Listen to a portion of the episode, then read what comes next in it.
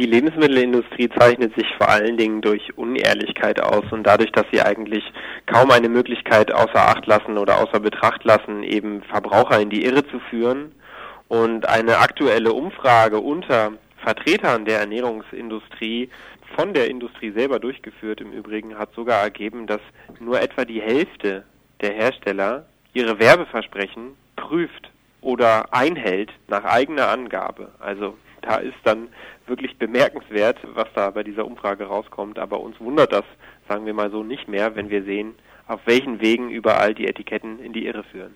Wenn man das aber dann weiß, also wenn es solche Umfragen gibt und wenn die veröffentlicht werden, und es ist ja nicht das erste Mal, dass sich die Frage stellt, was ist es wert, was uns da verkauft wird. Ich meine, wir hatten die diversen Lebensmittelskandale, die groß durch die Presse gingen. Was ist denn dann davon zu halten, dass immer noch Etiketten gedruckt wird und scheinbar der Verbraucher immer noch glaubt, das wäre so, was da so veröffentlicht wird?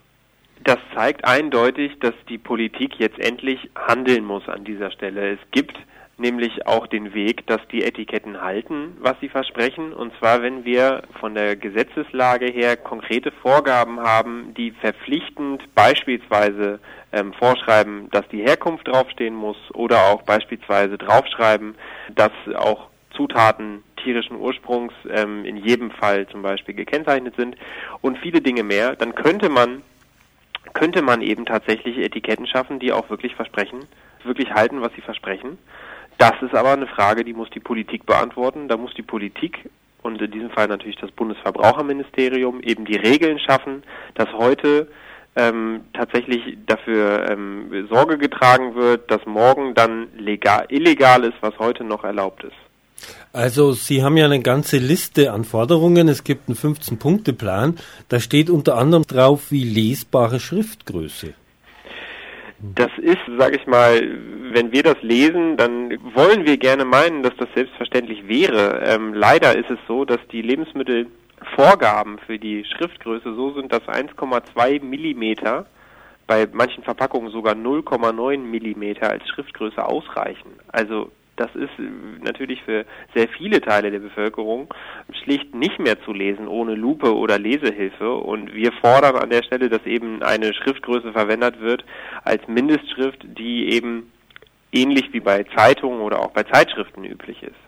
Äh, was würde denn passieren, wenn ich einen Behördenbrief mit 0,9 Millimeter Schriftgröße beantworte? Aber das lassen wir mal lieber sein. Es sind auch dann noch andere Forderungen, wie sowas wie herstellungsbedingte Alkoholgehalte müssen angegeben werden. Also es ist ja so, man möchte es nicht glauben, aber in Fruchtsäften auch für Kinder ist Alkohol enthalten.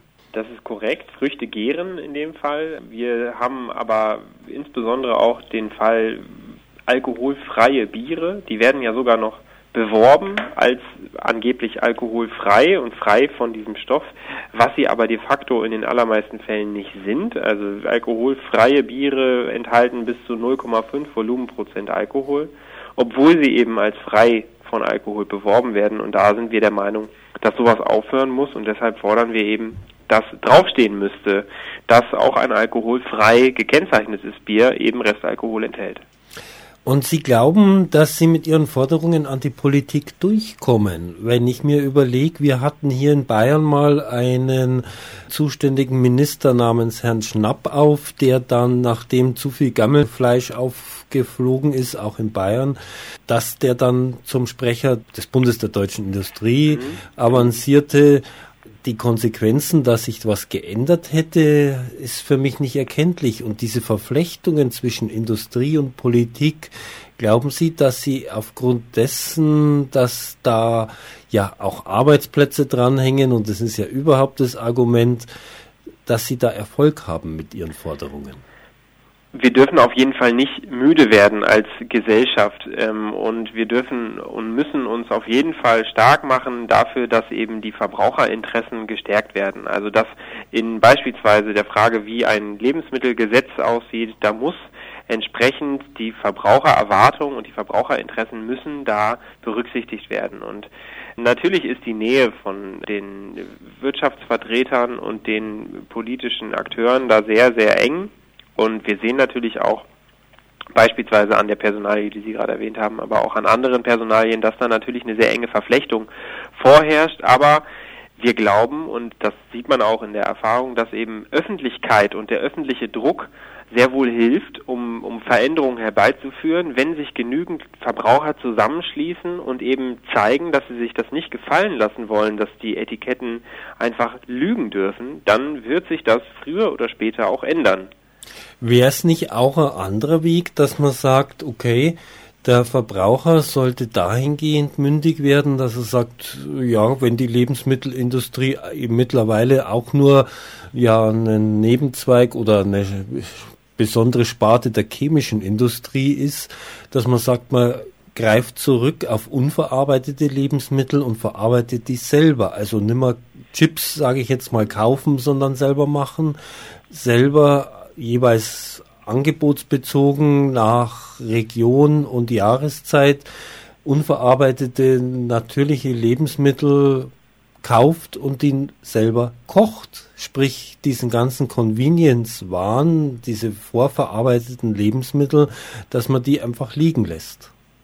Das ist sicherlich ein Weg, auch um seine ja, Unzufriedenheit kundzutun, den man definitiv gehen kann und auch äh, zu vielen Teilen gehen sollte. Es ist aber auch so, dass in vielen Fällen zu einem modernen Leben natürlich auch verarbeitete Produkte durchaus dazugehören und das ja auch legitim sein kann und völlig in Ordnung ist, wenn denn eben die Bedingungen stimmen, wenn es entsprechend transparent und ehrlich gekennzeichnete Produkte sind und wenn wir an der Stelle tatsächlich eben sowas haben wie, wie verantwortliches Unternehmertum. Und das kann man auch einfordern. Es gibt ja auch dann äh, einzelne Beispiele, wo das durchaus funktioniert. Also zum Beispiel Frosta ist ein Hersteller, der hat ähm, freiwillig jetzt schon mal dafür gesorgt, dass für diese Lebensmittel, für die Fertigprodukte zum einen eben tatsächlich keine geschmacksverstärkenden äh, Substanzen zum Einsatz kommen, keine Farbstoffe zum Einsatz kommen und sogar auch die Herkunft der Zutaten bekannt gegeben wird für die einzelnen Produkte, die teilweise mehr als 20 Zutaten enthalten. Also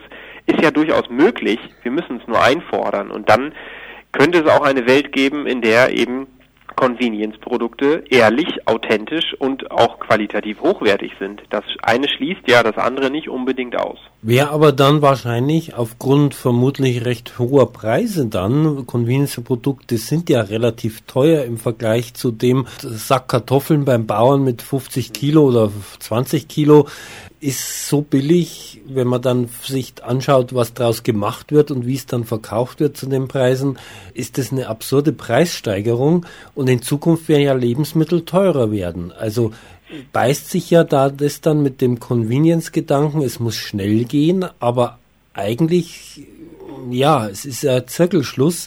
Immer mehr Menschen sind darauf angewiesen, weil sie Billiglöhner sind und irgendwo arbeiten müssen und glauben, mit Convenience-Produkten schnell irgendwas auf dem Teller zu kriegen, aber die Qualität bleibt dann eben auf der Strecke und Lebensmittel oder Nahrungsmittel ist dann die Frage. Lebensmittel oder Nahrungsmittel ist ein schöner Vergleich. Wir haben natürlich trotzdem einige Produkte, da kommen wir auch ohne eine Arbeitsteilung gar nicht zurecht. Also ich glaube, es ist jetzt wahrscheinlich äh, schwierig zu sagen, wir backen jetzt alle wieder unser Brot selber oder machen jegliche Nudeln selber? Oder also man könnte es jetzt ja theoretisch ähm, wäre man dann einen sehr großen Teil seiner seiner Lebenszeit wieder damit beschäftigt Lebensmittel zuzubereiten. Das kann man kann man natürlich persönlich so entscheiden. Ich finde nicht dass es die Pflicht geben sollte dass jeder wieder sein Brot selber bäckt. Ähm, ich finde es sollte möglich sein dass man Regularien schafft dass man einfach die Politik entsprechend unter Druck setzt und die dafür sorgt dass beispielsweise dann Bäckereien sauber arbeiten weil sie einfach in einer arbeitsteiligen Gesellschaft, wie wir sie haben, halt Dinge übernehmen für andere, die dann zum Beispiel keine Zeit haben, jeden Tag das Brot selber zu backen. Und das finde ich auch nicht, dass man das muss an der Stelle.